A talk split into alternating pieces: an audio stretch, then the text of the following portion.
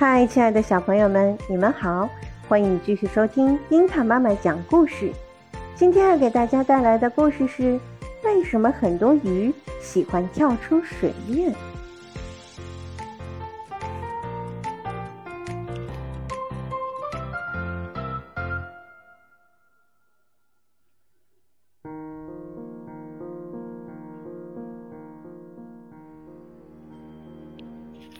海龙王要造一座宫殿，听说鲁班师傅是神木匠，便打发龟丞相把鲁班请到海里来了。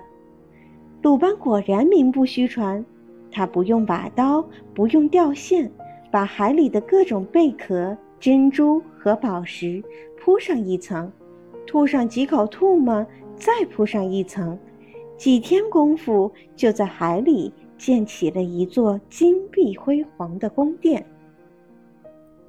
海里的居民像赶潮汛似的涌来看看热闹，虾儿弓着腰弹跳着，鱼儿摆着尾巴使劲地游，乌龟也紧着滑动四肢，不甘落后。他们赶到龙宫一看，只见宫墙砌得四角方方，就像从模子里倒出来似的。屋顶上金光灿灿的五色琉璃瓦，像凤凰一样展翅高飞，好看极了。龙王的两个小孙子也跑来了，他们看见红漆大门框顶上雕着两条巨龙，活灵活现的，跟真的一般，便想到上面看个仔细，可跳了一次又一次都没跳上去。龙王在一旁笑呵呵地看着。突然，他灵机一动，对他的水族居民说：“你们大家听着，谁能跳过这道龙门，我重重有赏。”大家一听都来劲儿了，争先恐后的往上跳。可龙门太高了，没有一个人能跳得过去。你们回去好好练练吧，龙王鼓励说。一年之后，再到龙门前比试比试。很快，一年的时间到了，全体水族们兴致勃勃地赶到龙宫前。主持这次比赛的是龟丞相，他说：“哎，我们水族人数太多，为争取时间，将河来的水族分成两大组，海洋水族分成四组。”这六组先进行选拔赛，然后各组选出两个代表参加比赛。经过七天的选拔赛后，决赛开始了。这可是水族们从来没有的竞赛场面，大家都瞪大了眼睛观望着。第一个出场的是江河一组的选手鲤鱼。他穿着闪闪发光的金灵衫，英姿飒爽地走过去，一个鲤鱼打挺，滴溜溜的一下飞身而上，一下子越过了高高的龙门，动作优美矫健，场上欢声雷动。第二个参赛的是海洋一组的逼粪，这家伙身长十米，体重足有一吨。样子怪怪的，活像一只空中飞行的大蝙蝠，脑袋上还长着一对像角似的鳍，身后拖着一条细长的大尾巴。因为它长期生活在海底，水族们很少见过它。它鼓动起宽大的胸鳍，像炮弹一样射出水面，旋转着飞越龙门。但它落水的姿势太差劲儿了。平着身子下去，溅起了巨大的浪花，轰隆一声，震得龙宫隆隆作响。水族们连忙捂住了耳朵。跳的倒不矮，鱼儿们议论，就是动作太笨了。第三个出场的是海洋二组的选手座头鲸，这家伙个头更大。比五个大象加起来还要大，这么重的大家伙也能跳高吗？看来海洋二组是没人了。大家议论纷纷。座头鲸不慌不忙地走上赛台，深深地吸了一口气，侧身从水中跃出，一下子跳出有六米高。越过龙门后，他突然扭动腰肢，来了个优美的急转身，脊背朝下落下来。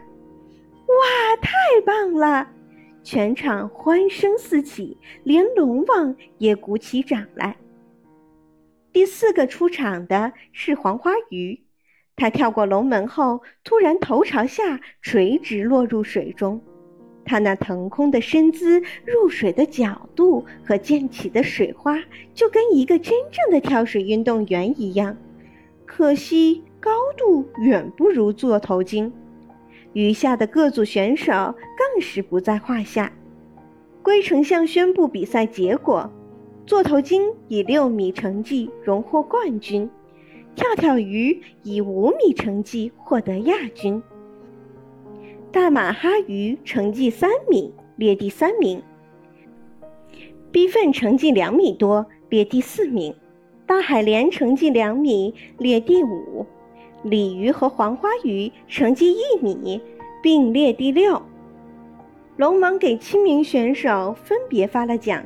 然后郑重宣布：“我们水族以后每年搞一次跳高运动会，大家回去要继续努力。”龙王既然这么说，谁能不响应啊？大家回去后只要有时间就练习跳高，这也许就是人们常常看见鲸鱼、海豚和许多鱼儿跳出水面的秘密吧。小朋友们，刚刚的故事是来自中国的神话。那么，为什么很多鱼都会喜欢跳出水面呢？鱼跳出水面的原因有多种。鱼在生殖期，由于生理上的变化，能产生一种生殖激素，刺激神经，使鱼特别兴奋而喜欢跳跃。如黄花鱼在产卵季节能跃出水面一米多高。而有的是为了躲避障碍和敌害，如大马哈鱼属蛙科，在洄游途中要不断跳过这种障碍，有时竟能跃出水面高出三米。有的鱼本身习性就喜欢跳跃，如鲤鱼在黄昏时格外爱跳跃，能跃出水面一米多左右。鱼中的跳高冠军应属古巴沿海的跳跳鱼。可跳出水面四到五米。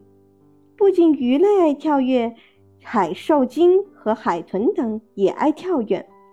其原因除上述几点外，还有节能说、格斗说、捕鱼说、联络信号说等等。如海豚在海中快速游动时，消耗能量很大；若是连续跳跃前进，则可节省不少能量。鲸在格斗时，有时敌对双方同时窜出水面进行空战；鲸群在分开和汇合时，也常常出现多次跳跃的场面。鲸跃出水面最高可达六米，堪称水族跳高之最。